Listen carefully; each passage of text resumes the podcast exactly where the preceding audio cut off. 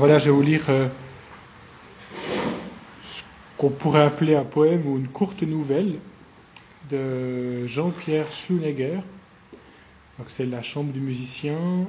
en fait, c'est, euh, je ne connais pas spécialement Jean-Pierre Schlunegger. Par contre, j'ai lu ce, petit fascicule et puis j'ai trouvé ça tellement chouette que je me suis dit, c'est ce que je vais lire.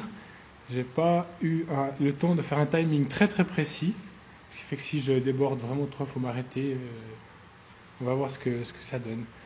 Peut-être pour situer le contexte, euh, c'est apparemment un, petit, euh, écrit qu'il a, qu'il a fait lorsqu'il s'est retiré, je pense un peu pour faire le point, pour euh, un petit peu sortir de la vie courante dans un chalet en plein hiver, du côté de Vevey, mais du côté face nord donc c'est celle qui n'a pas de lumière, donc c'est plutôt face sud. Euh, et là, il est, coincé dans son chalet, donc euh, il est pris par les glaces. Et puis c'est vraiment dans cette ambiance-là qu'il a, écrit cette nouvelle. Alors ça, au début, on, le sent bien, puis après, ça part sur d'autres terrains. Alors voilà, la chambre du musicien. Il y a longtemps que je rêvais d'un rempart entre le monde et moi rempart de nuit, solitude, de vastes et rondes montagnes maternelles. Être protégé par la hauteur et l'épaisseur, forêt d'accès difficile. Que ce soit un moyen de, m'abolir et d'exister dans le rêve ne fait aucun doute. Mais en même temps, c'est me condamner à une espèce de terreur, car, au tréfonds de sa mémoire non limpide, l'homme craint l'épaisse nuit des Bauges, des plantes maléfiques et des bêtes. Or, entre deux sortes de terreurs, celle d'un engrenage hostile où le regard vous aliène, et celle de la hantise individuelle, je n'avais plus le choix. Une vague puissante m'a rejeté sur la rive où désormais, dans l'attente de je ne sais quelle délivrance, j'assiste avec une fixité minérale à la descente bleue et blanche du crépuscule dans les arbres. C'est la première nuit que je passe dans cette maison isolée, dans une sorte de clairière. Je suis comme un mort qui inaugure sa première nuit élémentaire et qui doit, patiemment, s'habituer à sa condition de mort. D'ailleurs, ce n'est pas si difficile. Une fois l'angoisse de la séparation passée, une fois éteintes les paroles amicales de HD, après le dernier baiser à Lucienne, dans la lumière morte du brouillard, sous les faisceaux minces et lunaires de ma lampe de poche. Je voyais ma femme et HD s'en aller, silhouette de brume, dans un couloir mobile de forme blanche et menaçante, dans cet espace blanc qui s'évapore, comme si mon ami plein de chaleur et de son m'arrachait une fragile naufragée pour la mener en quelque abrissure vers une lumière de raison et de raisin. Quand j'entrai dans la maison, après l'adieu, j'étais seul.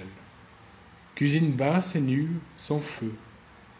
Et cette hostilité figée des objets, l'interrogation obscure de l'escalier. Le plus étrange peut-être, cette impossibilité de parler à voix haute, gorge nouée. Pourtant, je ne dérange personne. Je pourrais crier, chanter. Non. Pourquoi? Parce qu'une pudeur me retient de me jouer cette comédie à moi-même, ou parce que ce silence inhumain, au sens littéral, me paraît soudain sacré? Ou plus secrètement encore, mais ceci est plus difficile à dire parce que j'ai peur qu'on me réponde. Comme nos certitudes rationnelles s'effritent au contact de la nuit des morts, et s'il est peut-être vrai que Dieu est mort, quelle arrière-garde de spectres et de cariatides grinçantes n'a-t-il pas laissé au bord des fondrières de notre sang? La maison que j'habite pour quelques semaines appartenait à un vieux musicien aux mains tremblantes, le père F, un de ceux que Henri Spies eût appelé, comme il l'a fait pour son aïeul, un vieil Allemand de romance. Je l'avais vu un jour, il y a des années, triste là, moustache tombante, chez mon ami HD, pauvre visage du musicien. Sa femme étant morte, il ne semblait plus guère lié à la vie que par un fil ténu. La mère de mon ami, ronde et rabelaisienne, généreuse maîtresse femme, tentait vainement de lui faire boire un verre de Chianti.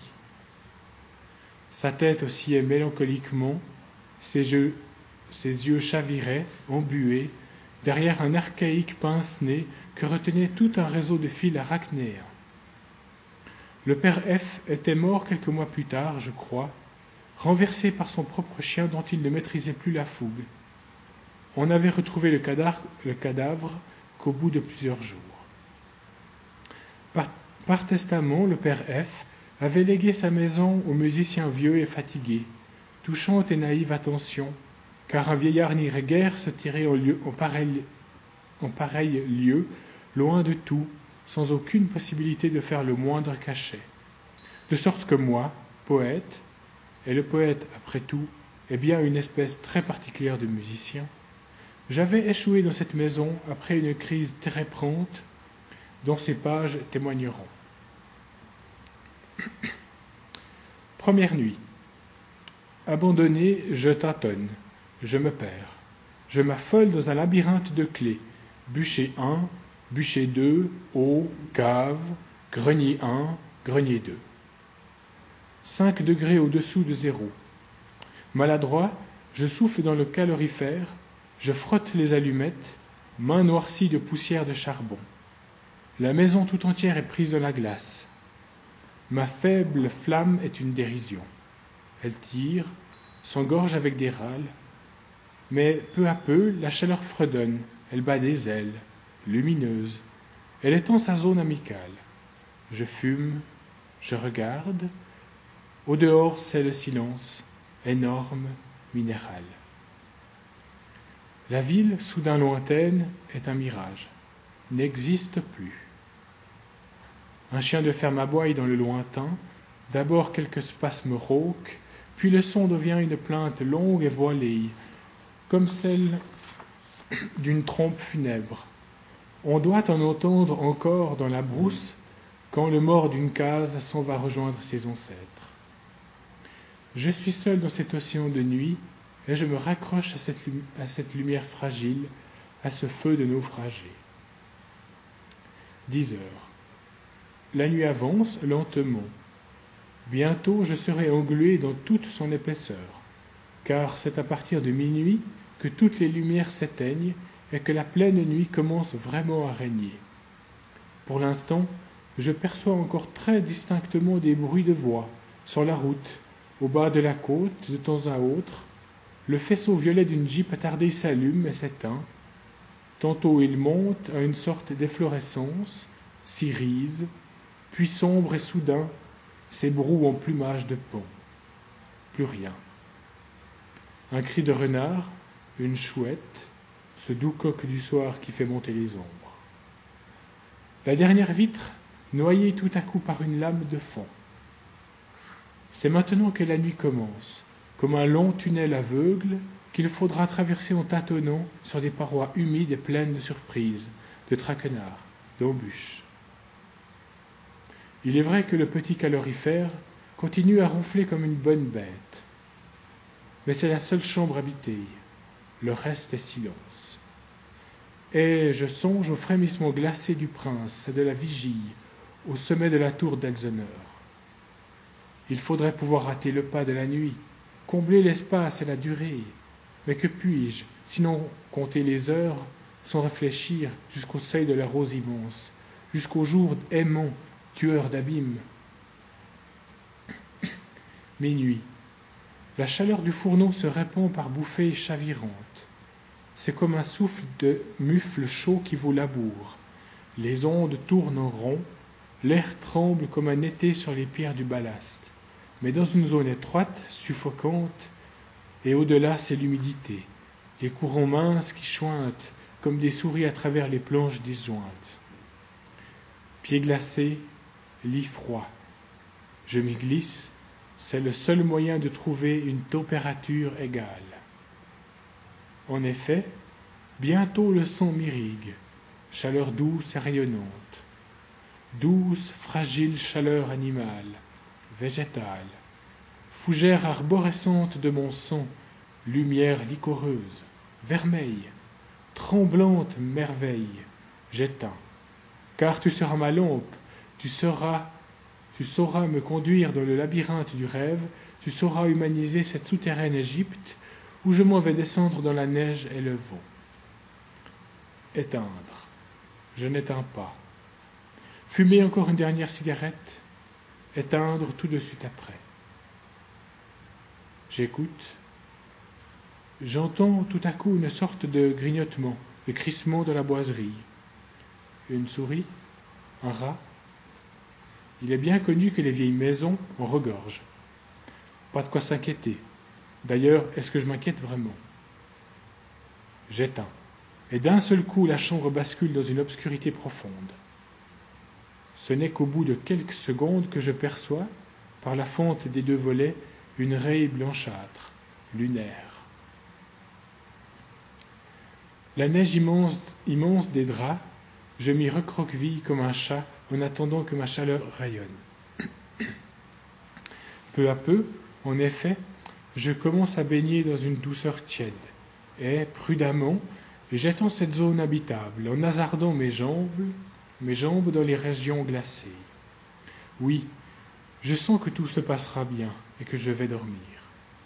Demain, l'aube va briller sur les crêtes du folie, effaçant les brouillards nocturnes.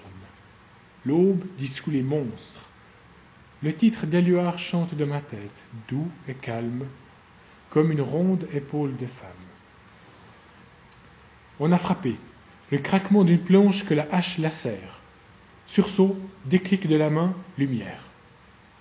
Je tenais le cordon. Le ressort de ma main est parti tout seul.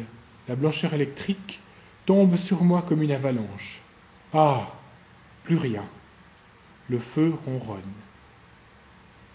À part ce ronflement amical, je n'entends plus rien, si ce n'est que, faute de mieux, j'appellerai la respiration des autres chambres, celle de la petite bibliothèque, celle du piano, un vieux Berstein aux sonorités de clavicorde, un vieux piano désaccordé, la chambre du musicien. Quel beau nom, me dis-je, la chambre du musicien. Et je songe à ma tête. Elle est toute bourdonnante de musique. Mais de quel chantement, de quel miaulement de scie et de quel cri j'éteins. Cette fois-ci, je ne rallumerai pas. Il faut que je dorme, que j'oublie, que je n'écoute plus ni les craquements du bois, ni les murmures humides de la nuit. Dormir, oui, dormir.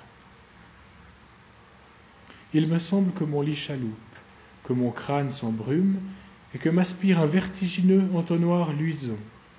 Des bras se tendent, porteurs de torches, les flammes dansent et figurent parfois de merveilleuses cariatides de feu. Ah, mémoire, atroce et fascinante sirène. Je me laisse aller, couvert de carapace, comme un homard, comme un crabe. Sur le bateau, je coule, je sombre à pic. Je touche le fond. Le fond de quoi? Des entrailles? Du sable? Je ne sais. Mais il me semble que j'ai atteint les limites extrêmes de mon être et qu'il suffirait que je descende encore d'un cran pour ne remonter jamais plus. Et c'est là, dans cette intimité noyée, brouillée, terrible, que j'entends naître, mais est-ce dans ma tête ou dans la chambre du musicien Quelque chose qui ressemble à une valse? Oui, une valse. Qui ressemble, mais n'est pas. Qui ressemble à une grande valse brillante. Celle qui était, je m'en souviens maintenant, grande ouverte sur le piano tout à l'heure encore. Je l'entends ce piano qui joue tout seul. Ou le musicien est-il invisible? Mais il n'existe pas, n'est pas. Grande moustache tombante, n'est plus qu'un chaos d'os tordus, de chair devenue goudron, une grimace d'os au vent brûlé glacé des siècles. Elle avance, cascade cristalline de verre brisé, tourne, vire et tourbillonne. L'ivresse démonte, le vieux musicien aux moustaches tombantes sourit, puis ricane secoué d'un spasme de folie, et soudain son vieux, son visage osseux de moudjik devient doux et tendre. La tête grave de Maxime Gorky me sourit à travers ses larmes avec une tristesse profonde, et dans ses yeux scintille une poussière d'étoiles. Un choc. Je suis dans mon lit, couvert de sueur glacée. J'allume. Il va falloir veiller jusqu'à l'aube.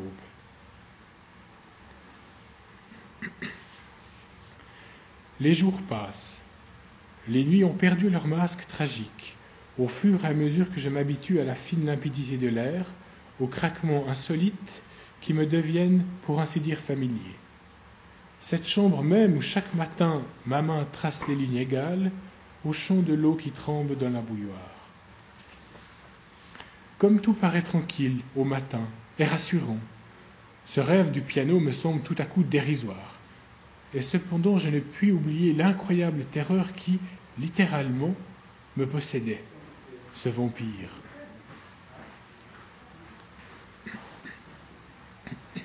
J'essaye d'en sonder les origines à tâtons, et il me semble que l'angoisse qui m'a envahi cette nuit-là n'est pas la première de son espèce.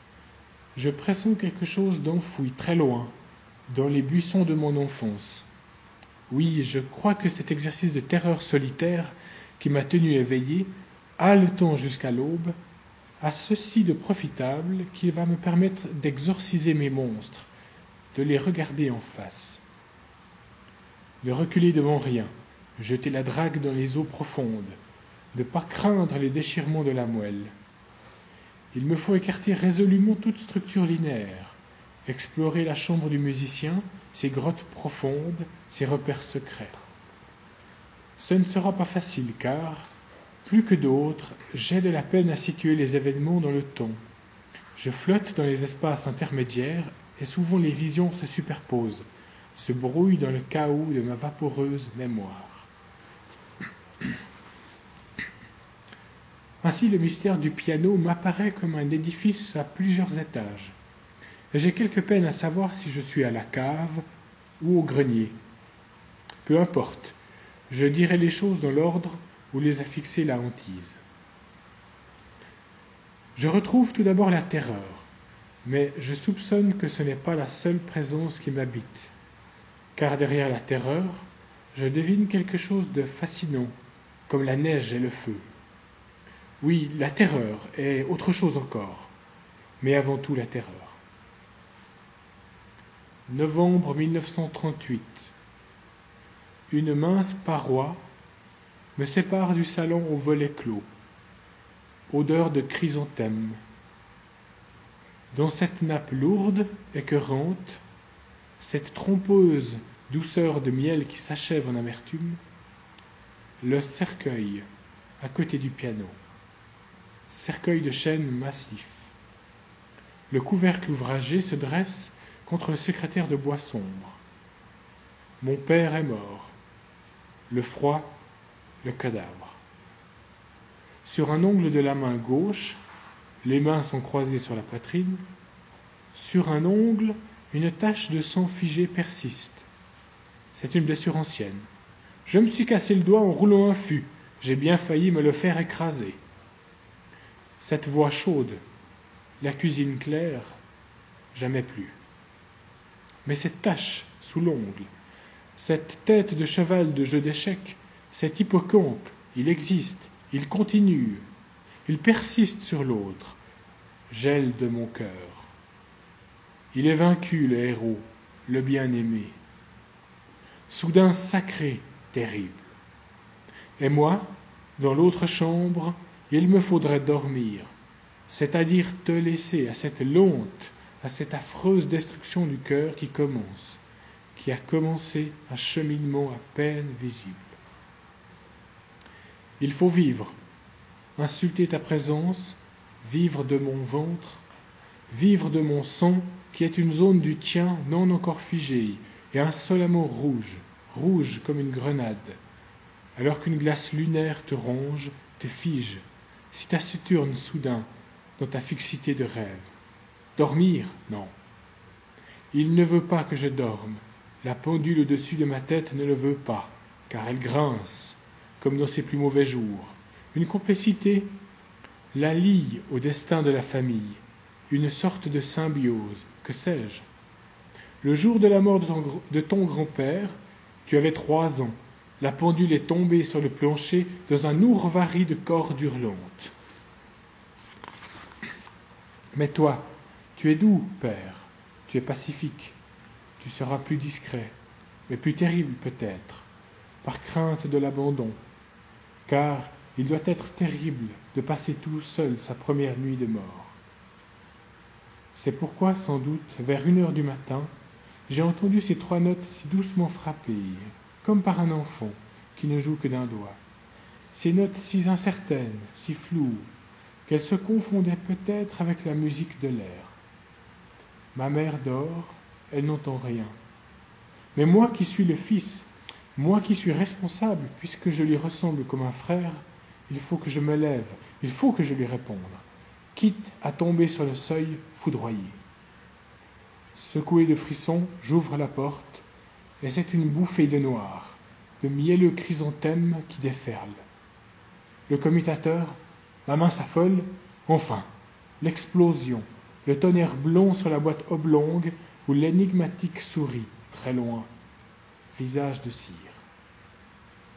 Les mains sont sagement croisées sur la poitrine, sur la chemise semée de marguerite, l'hippocampe, lui aussi, toujours pareil, n'a pas bougé.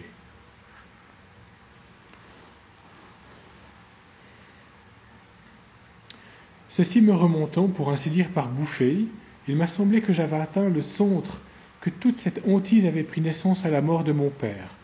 Mais en fait, il reste derrière tout cela comme une présence sournoise, quelque chose qui ressemble à un peu à un délice, à ce plaisir d'avoir peur, et même à une sorte de bonheur caché. Aussi me faut-il remonter bien plus haut, bien au-delà de ma quatorzième année, où se situent les fêtes que je viens de relater, pour retrouver, sur un mode bien différent, cette même angoisse, mais teintée de ce qu'il est peut-être un peu hâtif d'appeler ma découverte de l'amour. Quand mes parents sortaient le soir, ils me confiaient une petite bonne alémanique nommée Hélène. Elle devait avoir seize ou dix-sept ans. Blondeur, paille tressée, candide bleu du regard. Gronde et lancée. Je rêvais d'elle dans mon petit lit. Elle se parfume à la lavande, et dans mon rêve, les forêts, les prairies ont ce même parfum de lavande. Je suis ce, j'ai huit ans. Je ne veux pas qu'elle me baigne, pudeur farouche. Ma mère s'irrite, mais finit toujours par céder. Pourtant, nous avions eu d'autres bonnes, et je courais nu devant elles, devant elles sans la moindre gêne. Elles étaient neutres. C'est sans doute ce que ma mère n'arrivait pas à comprendre. Aussi prenait-elle mes scènes, mes embarras pour des caprices d'enfant gâté. Mais comme elle était incapable de se montrer sévère, sans doute se reprochait-elle amèrement son indulgence. En fait, je ne vois pas comment elle aurait pu me contraindre, car j'eusse préféré me faire tuer. Il aurait vraiment fallu un déploiement de violence extrême, comme pour égorger une bête. Et ma bonne mère avait horreur des cris. Je la comprends. Quand je repense à tout cela, il me semble qu'un point assez obscur s'éclaire. Les autres bonnes, ai-je dit, était neutre. C'est en effet capital. Car je pense qu'elles ne l'étaient pas seulement à mes yeux, mais qu'elles aussi l'étaient effectivement. Or, Hélène était une jeune fille en pleine crise d'adolescence. Et ce qui me paraît aujourd'hui explicable, je devais le sentir obscurément. Tout ce qui touchait à l'autre sexe la troublait à l'extrême. J'en veux pour preuve que ses propos faisaient sans cesse allusion à ce mystère d'une manière qui d'ailleurs n'avait rien de répugnant. J'ai dit d'Hélène qu'elle avait le regard candide, et c'était vrai. Je pense qu'elle avait l'âme noble et qu'elle était particulièrement sensible et angoissée devant l'attente de l'amour. Elle était le papillon bleu qui tourne autour de la lampe, fasciné. J'étais moi aussi, à la suite d'Hélène, victime de cette fascination, et tous deux nous tournions, affolés autour du sombre rubis, du miroiton du vertigineux luminaire. Nous étions unis dans cette fascination par une complicité muette, faite d'attirance et de terreur. Pour mon malheur, l'angoisse d'Hélène peuplait ce monde inconnu de tous les spectres d'une culpabilité sanglante. C'était le mal. Éducation protestante sans doute. Ces histoires avaient tout un caractère dramatique et une morale punitive qui nous terrorisait. Un jour, à l'école, quand elle faisait sa dernière, année au village de G, un garçon s'était brusquement débraguetté devant les filles pendant la récréation. Surpris par le maître, il avait dû rester une heure agenouillé sur des bûches. Mais la plus étrange était sans doute l'histoire qu'on lui avait contée, disait-elle, pour la préserver de l'inconduite. La menace de la conclusion devait rester présente à la mémoire. Il fait nuit. On emmène vers des camions une longue file de jeunes gens chargés de chaînes. Des gendarmes, en noir, les surveillent de près. Quelqu'un s'approche. Où vont-ils? À la prison de l'hôpital.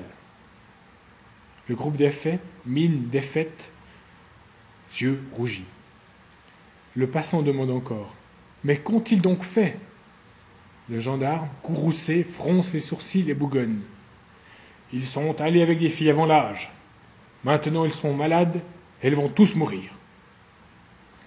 Puis il ajoute soudain, terrifiant comme une vouivre ou une gorgone, Voilà ce qui arrive à ceux qui font du sang. Le cortège disparaît dans la brume et la nuit. Voilà ce qui arrive à ceux qui font du sang. Cette dernière phrase s'inscrivit en trait de feu dans ma mémoire.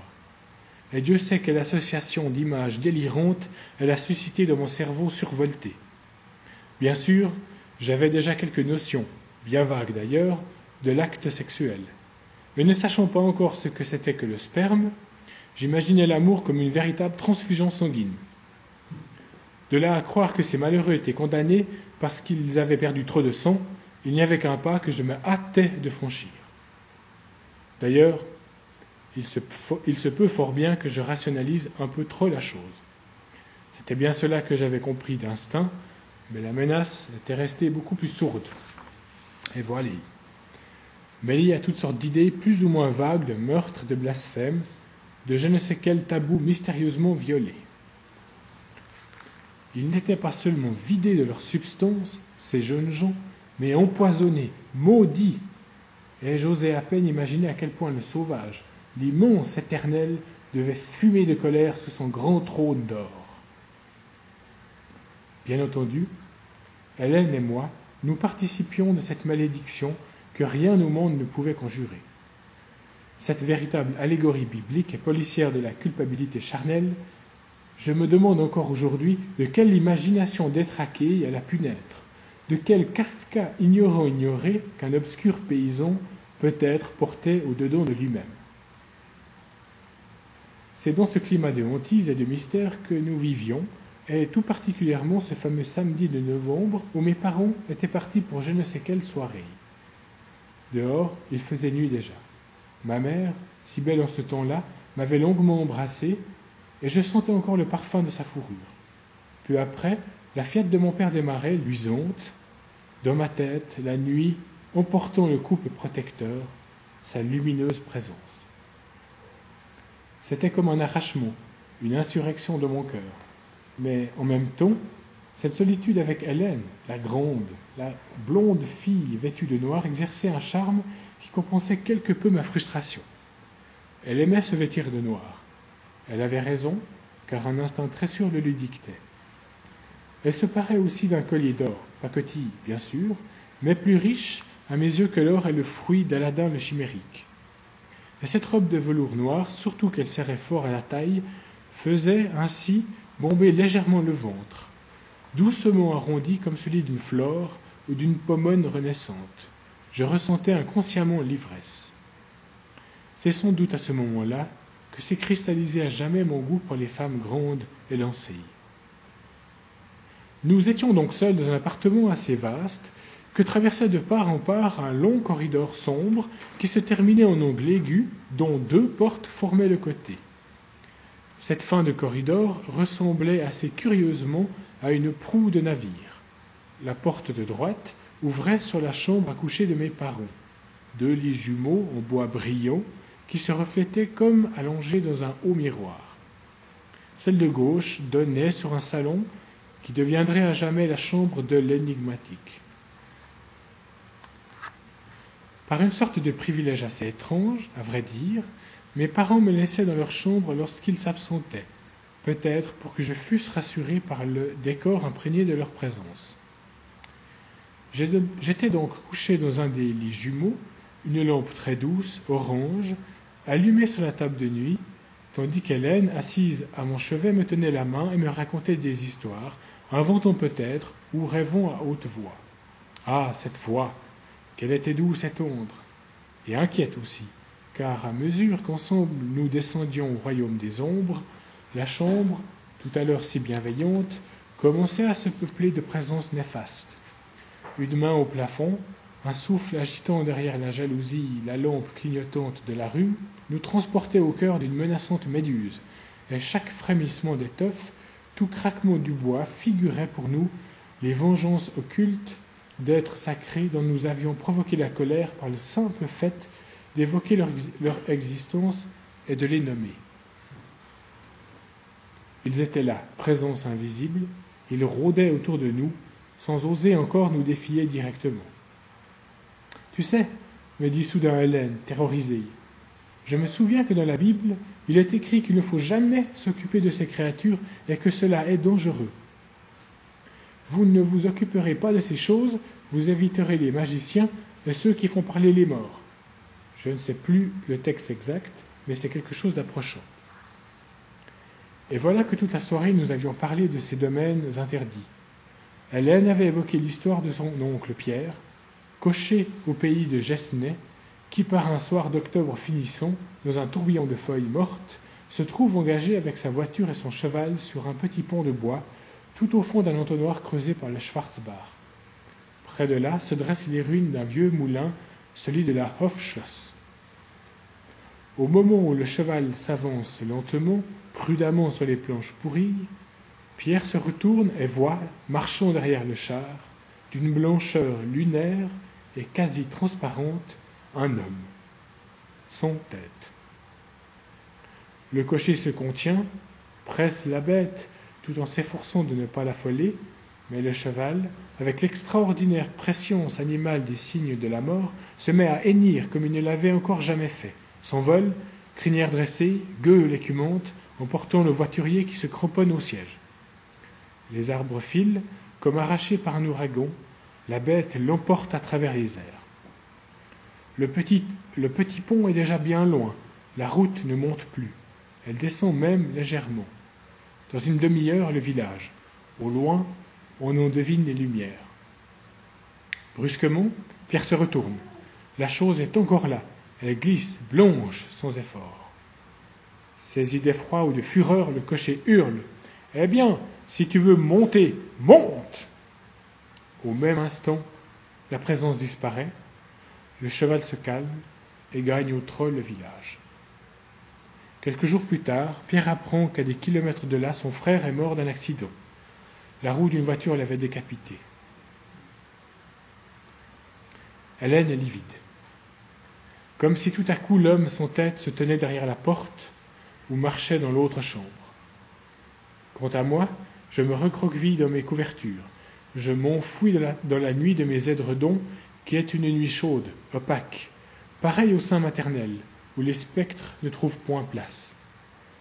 Je m'y sens paradoxalement en une sorte de sécurité. Je tiens la main d'Hélène qui, elle, reste au dehors, et malgré sa peur, me protège comme un ange. Je ne vois plus rien, je n'entends plus rien. Je sens la main d'Hélène, fine, fragile comme une fleur. Mais comme elle tremble tout à coup, cette main, comme elle se crispe, la serre. Écoute, mon Dieu, écoute. Je hasarde une tête anxieuse hors des montagnes d'oreillers. Hélène, dressée, cambrée, ressemble soudain à la biche traquée et qui garde, malgré la meute, une extraordinaire noblesse. Qu'y a-t-il? Quelle émanation invisible dans l'air Dans la chambre voisine, le piano luisant et noir semble chointer un frémissement de cordes. Une seule note frappée, glissée en velours sournois par quel ange par quelle insaisissable présence. Mon Dieu, écoute, on dirait qu'il y a quelqu'un.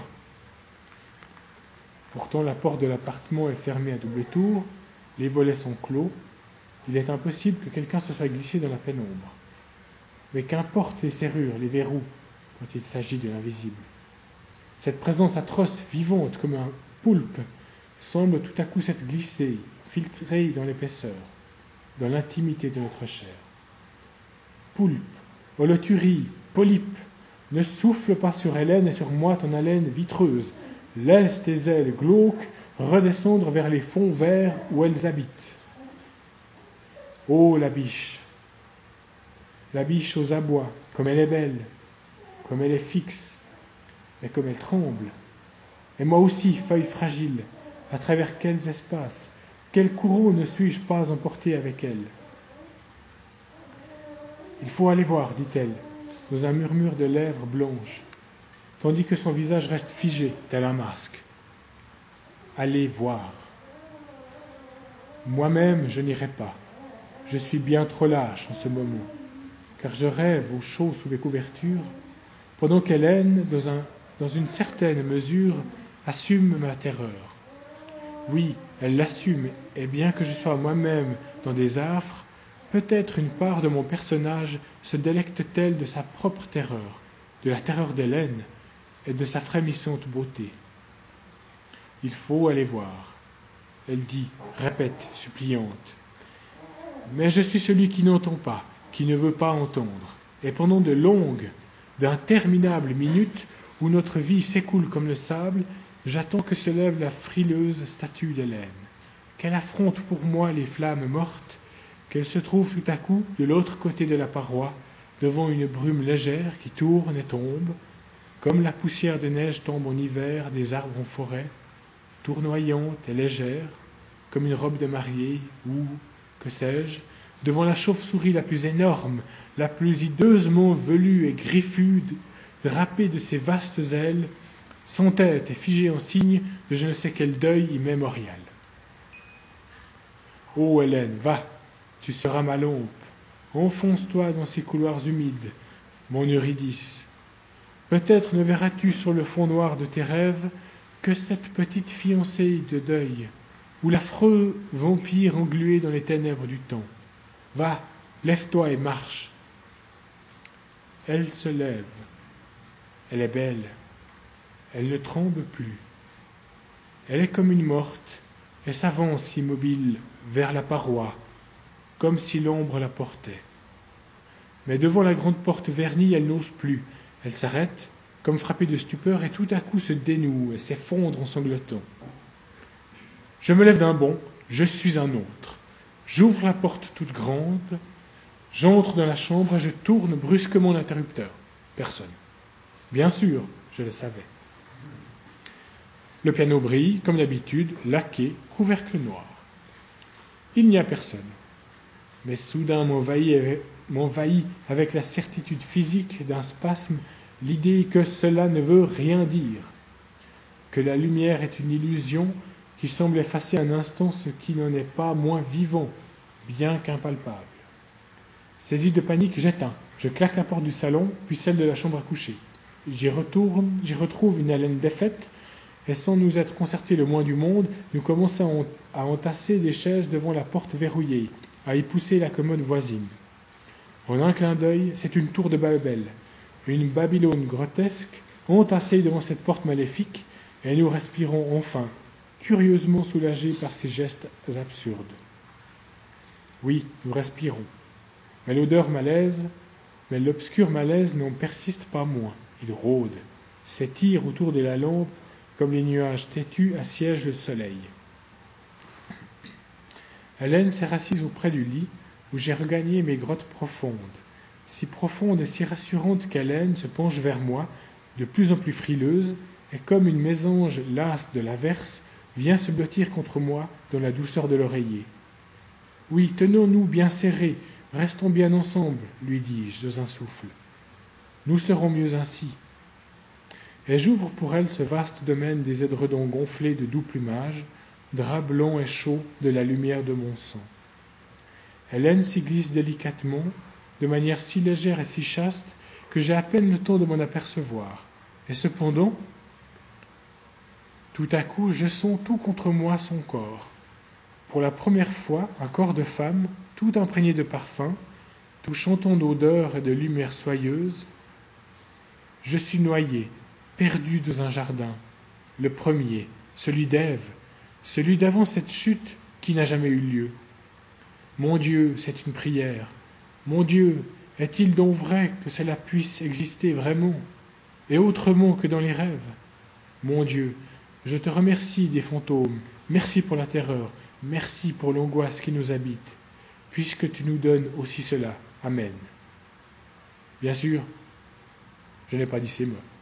D'ailleurs, je ne priais presque jamais littéralement, et en ce moment-là, j'étais absolument vacant de paroles.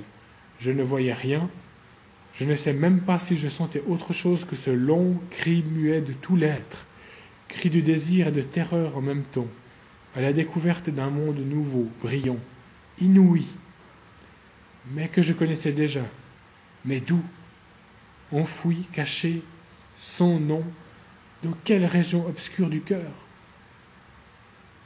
Il y avait chez ce petit homme une sorte de vertige non directement sensuel, ou très peu conscient de l'être, qui se traduisait muettement en une sorte d'extase, en un hymne de reconnaissance absolument pure et merveilleusement animale. Où donc sont les fantômes? Où donc est la terreur? Il y a un moment où la joie s'illumine et tue les monstres comme un archange. Hélène, je t'aime, lui glissai-je à l'oreille. Oui, dit-elle. Ici, je devrais pouvoir me taire. Mais il y a ceux qui ne comprendront pas, qui ne croiront pas que nous n'avons pas eu un seul geste, de ceux que l'on nomme si cocassement lubrique, même pas un baiser. L'ai-je même vu dans l'éclair de la robe noire, sa gorge, dans le sillon de, l'échancrure, je ne sais. Je crois, bien plutôt que tout cela, je l'ai senti. Je m'en suis imprégné comme d'une musique, et ce n'est que lorsqu'Hélène s'est levée du lit que j'ai vu retomber sur ses jambes longues et fines la jupe qui s'était relevée comme une fleur. D'une main lente, elle en a plissé, elle en a lissé les plis sans honte. Nous n'étions pas gênés, mais libres, merveilleusement libres, car toute crainte avait disparu. Sans un mot, nous avons enlevé les chaises, défait notre tour de Babel, repoussé la commode. L'autre avait levé le siège. Amour, la plus luisante, la plus fine des armes.